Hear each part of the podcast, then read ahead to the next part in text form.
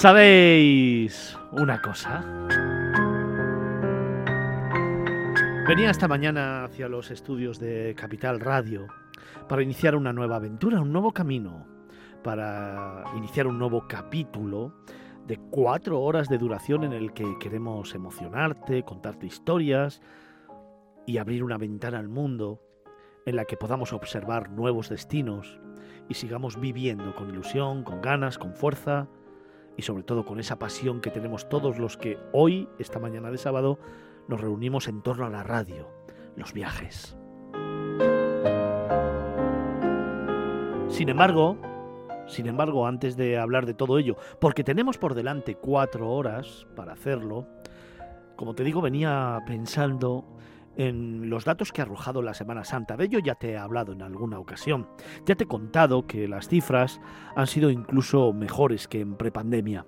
Me refiero a la reserva de hoteles, me refiero a la reserva en restaurantes, me refiero a desplazamientos y sobre todo me refiero a algo que creo que es muy importante, a la rentabilidad que esta Semana Santa y que el puente ha ido dejando en el sector turístico, que es un dato que para mí creo que es muy importante. ¿Y por qué?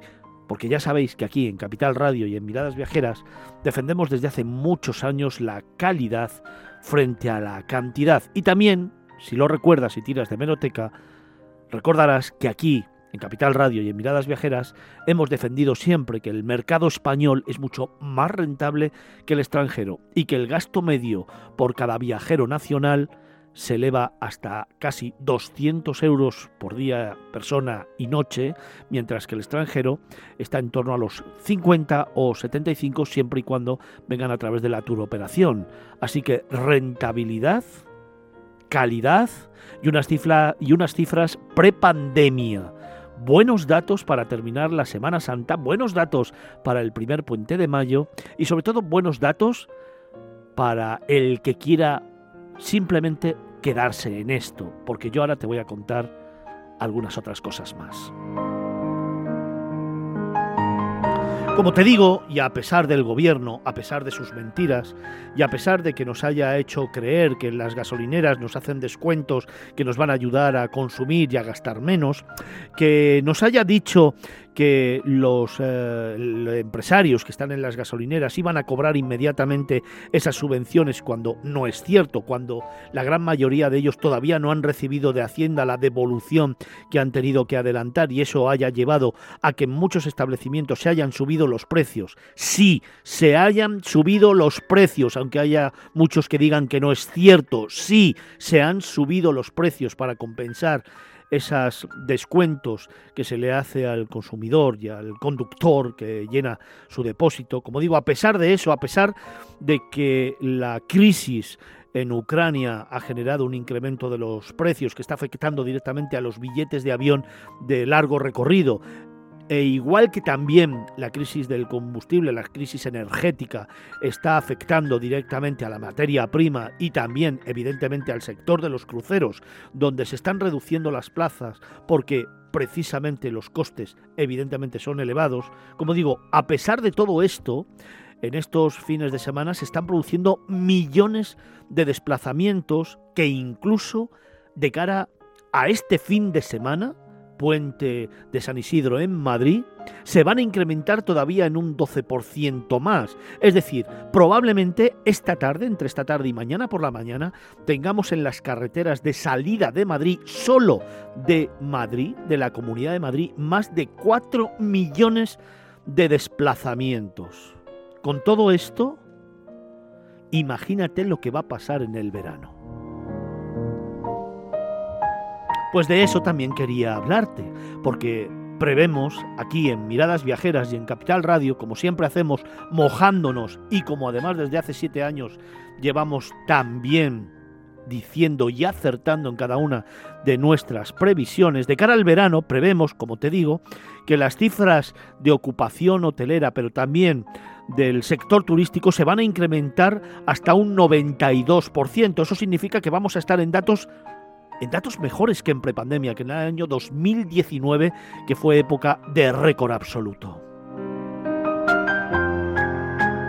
¡Guau! ¡Cómo mola ¿Cómo mola escuchar a la gente que habla de todo esto? ¿Cómo mola cuando ves a la gente diciendo que nos estamos recuperando y que el sector se está recuperando? ¿Cómo mola no tener que escuchar las mentiras de unos y otros que desgraciadamente llevan a la gente al paro para cubrir las mentiras de uno te hablo, por ejemplo, de la directora del CNI, la pobre, que al final ha sido la cabeza de turco de una cortina de humo para evitar tener que hablar de lo que realmente nos importa. Y hecho el paréntesis, digo, ¿cómo mola seguir escuchando a la gente que pone una gran sonrisa diciendo que el sector turístico se recupera? Pues perdóname, pero ahora te voy a hacer una puntualización. Y es que me da mucho miedo lo que estoy viendo. Me da mucho miedo lo que está pasando en el sector. Y te cuento, me da mucho miedo que los empresarios traten por todos los medios de recuperar lo que se ha perdido en estos dos años.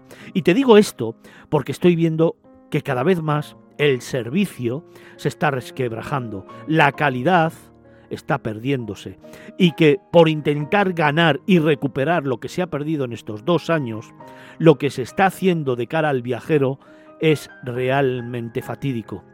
No se puede mantener un liderato a nivel mundial como el que tiene España en el sector del turismo si continuamos perdiendo calidad, si no hay servicio y si los precios siguen subiendo. Porque claro, no solamente los precios de los carburantes, de los combustibles, de la energía o de la cesta de la compra, como ya lo hemos comentado aquí, son los precios en general. Por ejemplo, de una habitación de hotel que, como te decía el, fin de semana pasado, simplemente en Valencia ascendía a más de 200 euros, un hotel de tres estrellas, 200 euros para pasar una noche y que según va acercándose el buen tiempo y las ganas de salir, se va incrementando en más de un 50%. La misma habitación que hace un año valía 30 euros con el desayuno incluido y el IVA, hoy la están vendiendo a 270 euros.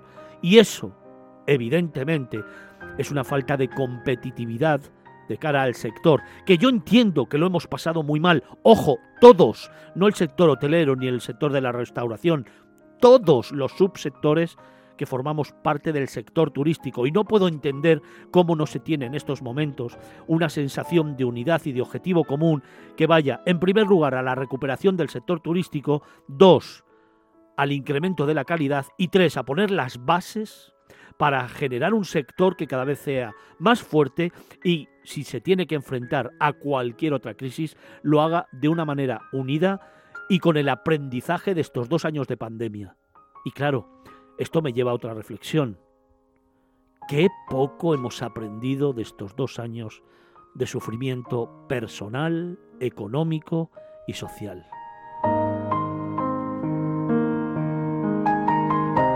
Pero hay otra reflexión todavía más inquietante, y es que hablando con determinados determinadas personas muy importantes, muy, muy importantes relacionadas con las entidades financieras que todos conocéis y que están en España, me cuentan que en estos momentos, en tan solo tres meses, ha habido un incremento brutal de solicitud de préstamos de entre 3.000 y 5.000 euros para viajar para viajar entre 3.000 y 5.000 euros por familia para poder afrontar un viaje este verano, un crucero, un hotel, una salida internacional, para viajar. Ese préstamo hay que devolverlo. Es verdad que pasaremos unas grandes vacaciones. Es verdad que España se va a colapsar y de ahí viene mi miedo hacia el servicio que se está dando y a la imagen que vamos a dar y a la burbuja que estamos creando entre todos. Es verdad que España parece que se va a recuperar, pero ¿y qué va a pasar a partir de septiembre cuando las familias tengan que empezar a devolver esos mini préstamos, micropréstamos? Para viajar. ¿Qué va a pasar cuando las empresas que ya a partir de este mes tienen que devolver los ICOs no puedan afrontarlo? Porque, ojo, la recuperación económica de cada una de estas empresas no está en su totalidad. Por lo tanto, para poder devolver los ICOs que han solicitado y que ascienden a muchos miles de euros al mes, hay que seguir facturando. Si no tenemos una facturación que pueda apoyar la devolución de esos créditos, y ojo, el empleo de todos los trabajadores que tenemos y al mismo tiempo los compromisos económicos que genera cualquier empresa, ¿cómo vamos a poder afrontar el futuro a partir de septiembre? ¿Te lo imaginas o te lo cuento yo? Evidentemente, cerrando empresas vinculadas al sector del turismo y poniendo a mucha gente en la calle, incrementando el paro y generando una crisis mayor de la que en estos momentos tenemos. Y sí, es verdad que hay un fenómeno psicológico y sociológico digno de estudio. De hecho, todos aquellos jóvenes que quieran pensar en hacer una carrera deberían hacer sociología, porque de verdad esta pandemia creo que nos va a abrir puertas al estudio humano y de la mente humana y del comportamiento humano en muchos de sus aspectos. Pero como te digo, hay una sensación ahora de querer vivir, de querer salir, de querer recuperar el tiempo perdido, de no importa lo que pase mañana, porque en cualquier momento esta vida se puede acabar. Vamos a vivir el día, el momento y ya veremos a ver qué pasa. A lo mejor pasa que dentro de unos meses la burbuja relacionada con el sector turístico nos arrastre de nuevo a todos y no seamos capaces ni siquiera de vivir.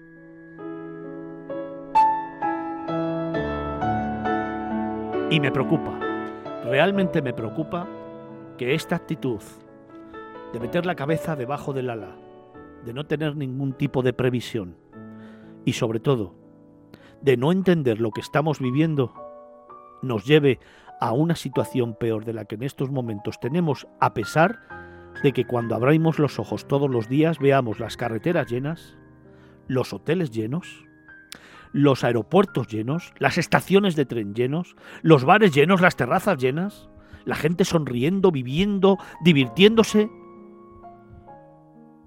y sobre todo pasando el día a día sin pensar lo que puede pasar mañana.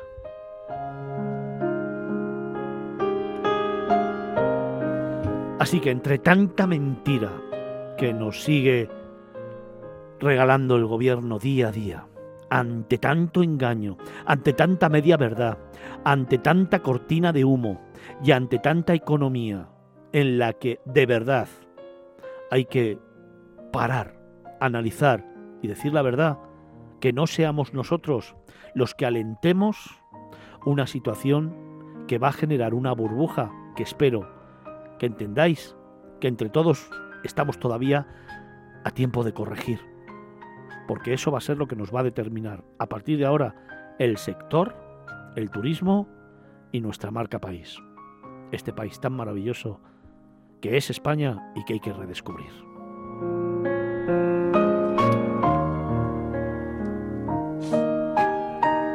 La mirada de Fernando Balmaseda. Miradas viajeras, Capital Radio.